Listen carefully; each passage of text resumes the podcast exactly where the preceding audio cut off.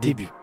Et si on prenait le temps de penser le mental dans le sport? Penser, c'est réfléchir, mais c'est aussi soigner le mental des sportifs.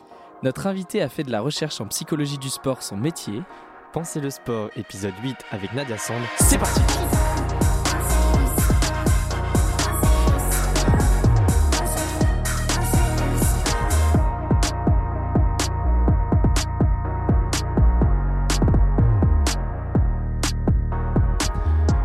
Bonsoir et bienvenue à toutes et à tous dans Penser le sport, l'émission qui pense Avec un E, et qui pense avec un A. le mental dans le sport. Nous sommes toujours Léo et Kevin, étudiants en psychologie du sport à Brest. Et aujourd'hui, on s'intéresse à la différence entre préparation mentale et psychologie. Est-ce que le préparateur mental et le psychologue font le même métier? Où est la barrière entre ces différents champs et ces différentes compétences? Pour répondre à ces questions, nous avons le plaisir d'accueillir Nadia Sont, psychologue et doctorante au laboratoire du CREAD à Brest, dont la thèse porte sur la récupération et le stress au cours de la carrière sportive. Bonsoir Nadia, Bonsoir Léo, bonsoir Kevin. et merci d'être là avec nous aujourd'hui. Merci. Est-ce qu'avant de commencer, on peut se tutoyer Nadia? Oui, avec grand plaisir. Merci, Merci. beaucoup. Alors d'abord, est-ce que tu pourrais nous définir, pour bien qu'on comprenne, ce qu'est la psychologie et plus particulièrement la psychologie dans le sport? Oui, bien sûr. Alors déjà, il faut revenir à l'origine du terme psychologie, hein, donc euh, qui vient euh, du terme psyché, qui veut dire l'âme en fait, et logie qui veut dire la science. Donc on est vraiment sur une science de l'âme dans, dans son origine. Et finalement, là, ce serait donc l'étude finalement euh, de l'être humain, de l'âme, au sein même d'un domaine plus particulier du sport. Et donc, en contrepartie, est-ce que tu peux nous expliquer ce qu'est la préparation mentale? Oui, bien sûr. Alors la préparation mentale, ici, on est sur une, une préparation qui tend à entraîner les habiletés mentales utiles et nécessaires pour l'amélioration de la performance du sportif. Donc déjà, on, fait bien la distinction euh, entre le préparateur mental qui a, un objectif particulier, le psychologue qui va en avoir un autre, plus axé sur euh, l'individu, le préparateur mental axé euh, sur le développement, donc la, la performance un peu plus.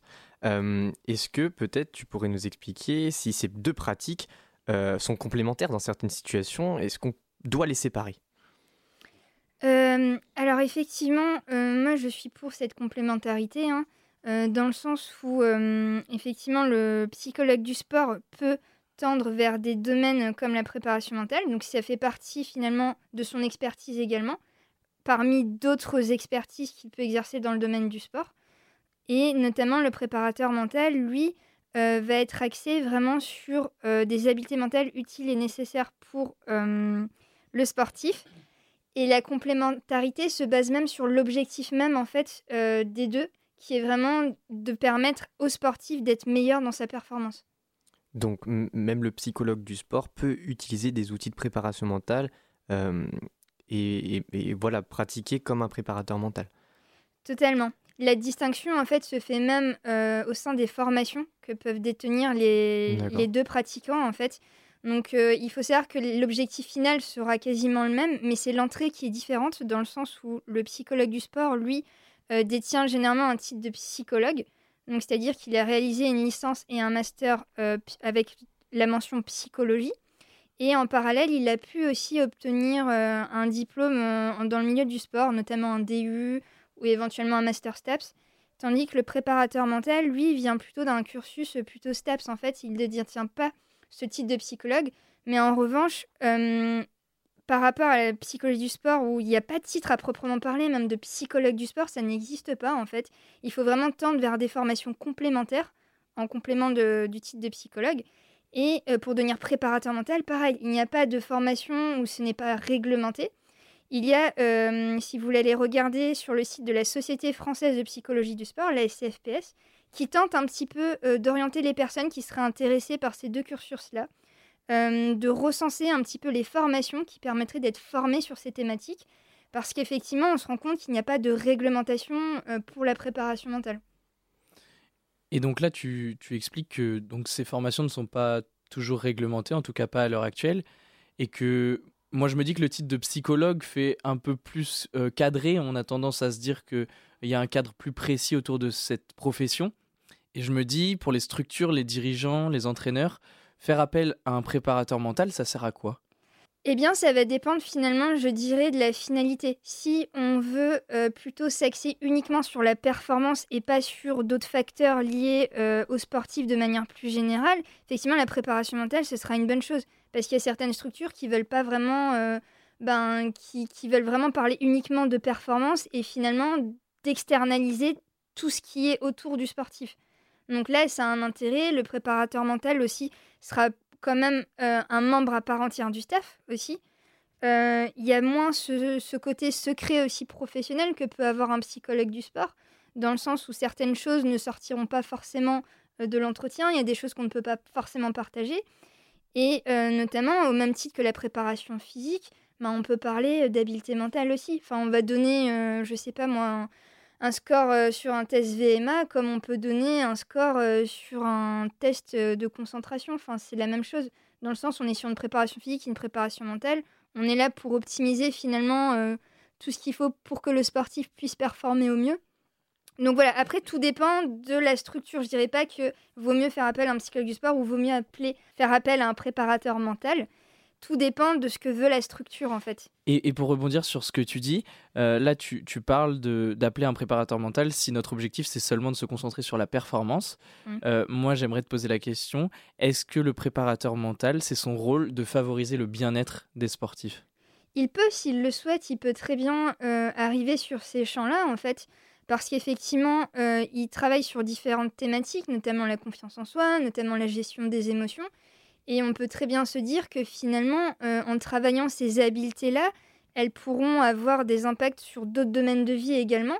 Et forcément, un athlète qui se sent plus performant, mieux dans sa gestion des émotions, etc., bah, va forcément avoir un impact sur son bien-être au final. Donc c'est vraiment euh, deux approches qui sont complémentaires. C'est vraiment deux, métiers à part qui ont finalement des objectifs communs pour euh, l'être humain et pour le sport.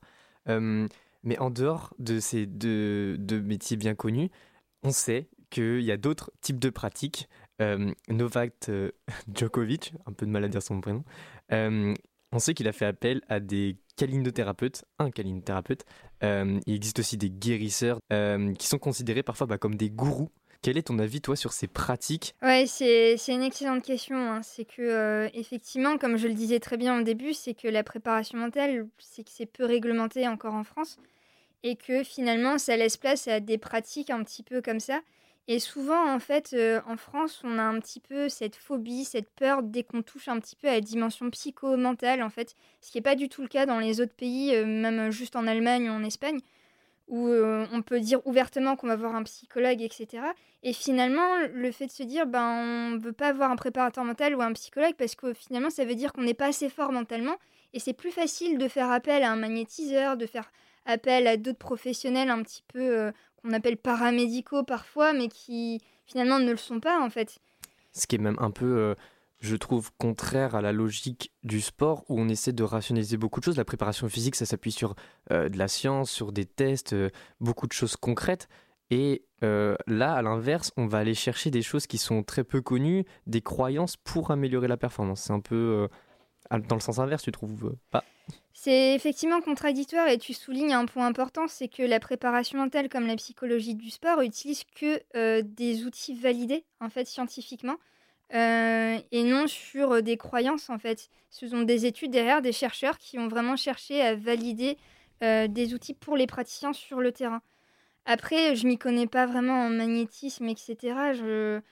tout ce que je peux tout ce que je sais c'est que voilà il n'y a pas de validité scientifique en fait derrière comme pourrait l'avoir le préparateur mental ou le psychologue du sport. Mhm. on s'appuie vraiment sur des bases scientifiques. Et d'ailleurs je me permets une dernière question avant la pause. Ça pose une question éthique aussi ces, ces pratiques là est-ce que euh, tu pourrais aborder cette question aussi sur le plan du psychologue du sport et du préparateur mental? Quelles sont les différences éthiques et déontologiques?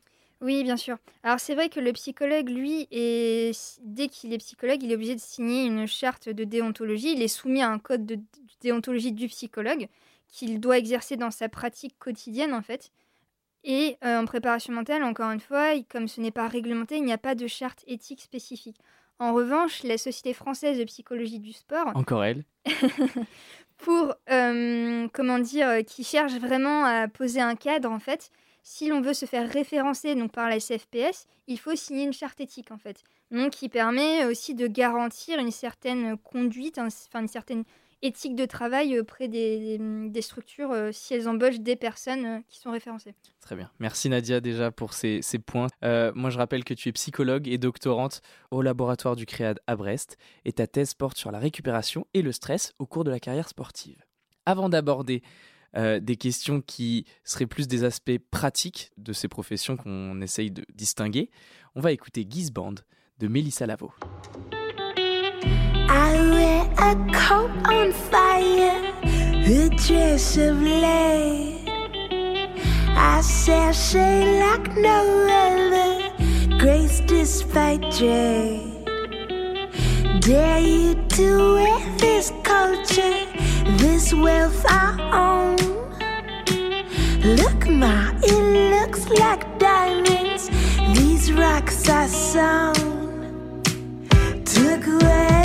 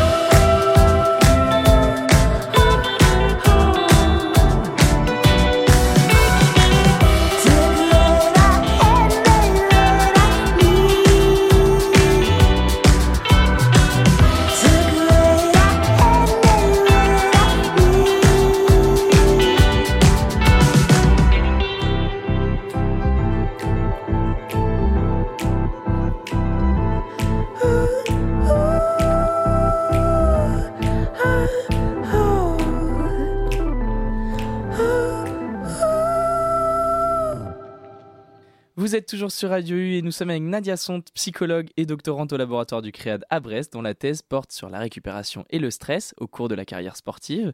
Maintenant que nous commençons à comprendre les différences entre préparation mentale et psychologie, on aimerait comprendre avec toi les enjeux derrière les approximations qui sous-tendent bah, la compréhension de, ces différentes professions. Comment amener les athlètes à se tourner vers un psychologue ou un préparateur mental? Comment démystifier les mythes et les croyances autour de ces pratiques et orienter les sportifs vers les bonnes personnes quand c'est important?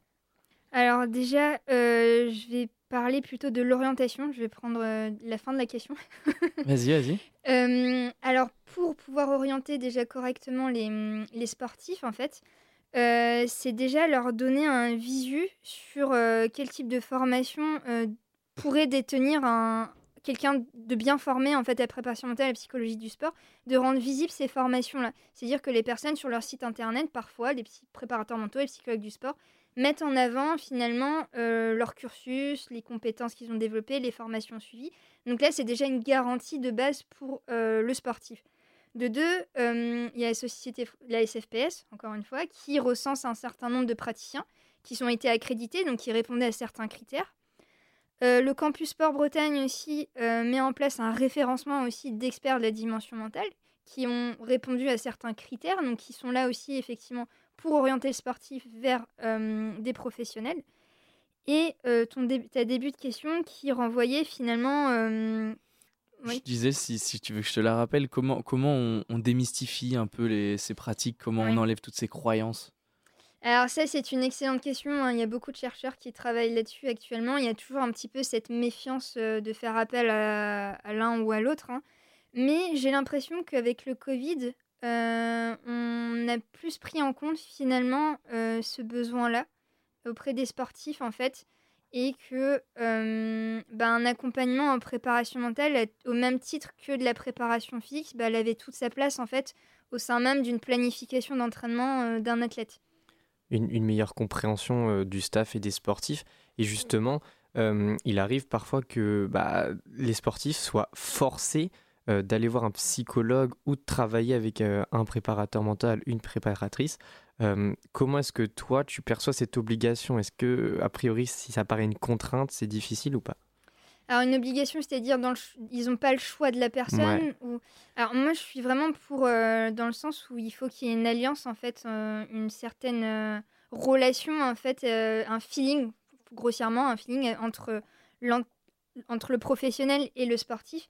Donc si le sportif se sent pas bien avec euh, son préparateur mental, son psychologue du sport, eh bien normalement euh, un code d'éthique Mhm. veut qu'on se retire en fait. C'est que ça ne passera pas.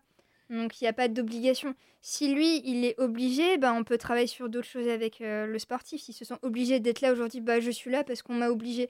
Mm. Ben, qu'est-ce que toi t'en penses de la préparation mentale? Pourquoi t'aimes pas ça? Ouais. Plutôt à dire, ben, t'en penses quoi? C'est quoi ta vision de la préparation mentale? Ben, peut-être qu'il a mal compris ce que c'était. Peut-être qu'on lui a mal expliqué. Ou peut-être qu'il a juste pas envie de faire de sport aussi. Enfin, il y a Mm. plein de choses. Donc, c'est toutes ces questions-là à aborder avec la personne euh, à ce moment-là. L'enjeu dans le sport, c'est que on a parfois des préparateurs mentaux ou psychologues qui sont assignés à des structures. Oui. Et donc, euh, un particulier peut aller voir n'importe quel psychologue, potentiellement changer si ça lui convient pas. Un sportif est potentiellement assigné à un psychologue de, de la structure, un préparateur Oui. mental de la structure. Et là, ça paraît plus compliqué. Effectivement, tu soulignes un point important, ça paraît plus compliqué, mais euh, 'fin, de mon point de vue, si je suis dans une structure et que avec un athlète ça, ça ne passe pas la relation, je peux faire appel à un collègue en fait, et c'est et j'en parlerai, enfin on peut en parler euh, avec l'intéressé ou les parents ou l'entraîneur de savoir comment on peut faire. Est-ce que vous acceptez d'avoir un autre athlète, enfin un autre euh, professionnel qui vient de temps à autre? Mais c'est vrai que tu soulignes un point important. Après, c'est assez rare tout de même quand même. Enfin, j'ai pas d'exemple en tête euh, où la relation était, a été assez compliquée. C'est pas forcément des Mais- relations compliquées, mais c'est plutôt que l'entraîneur peut forcer, Forcer, le, oui. le- le sportif. Ça peut arriver dans certains cas. euh. Ça peut arriver. Mais après, c'est à travailler avec l'athlète, euh, à voir quelle est, quelle est la vision qu'il a de ça, etc. Quoi. Euh, Nadia, je rappelle que ton travail en, en doctorat porte notamment bah, sur euh, la gestion euh, de la douleur lors de l'effort. Est-ce que dans cette situation, le, le rôle du préparateur mental et du psychologue est, prépondérant? On est sur des choses assez nouvelles en fait, euh, sur cette gestion de la douleur, déjà de la différencier de la gestion de l'effort. Et effectivement, on est sur des stratégies de gestion et le psychologue du sport ou le préparateur mental est là pour optimiser justement des stratégies, qu'elles soient des stratégies émotionnelles, des stratégies de coping ou autres. Et pour moi, la gestion du stress et de la douleur fait partie intégrante euh, du, enfin font partie intégrante du, du travail euh, des deux praticiens. Merci Nadia, ton expérience nous a permis de mieux définir psychologie et préparation mentale, de comprendre comment ces disciplines interagissent et où est la limite entre elles. Euh, merci d'avoir participé au podcast Nadia, merci à vous d'avoir suivi Penser le sport l'émission qui pense avec un E, et qui pense avec, avec, un A. le mental dans le sport. Vous pouvez retrouver tous les épisodes sur radio-u.org, rubrique podcast. Fin. Il faut penser le sport, penser, penser le sport.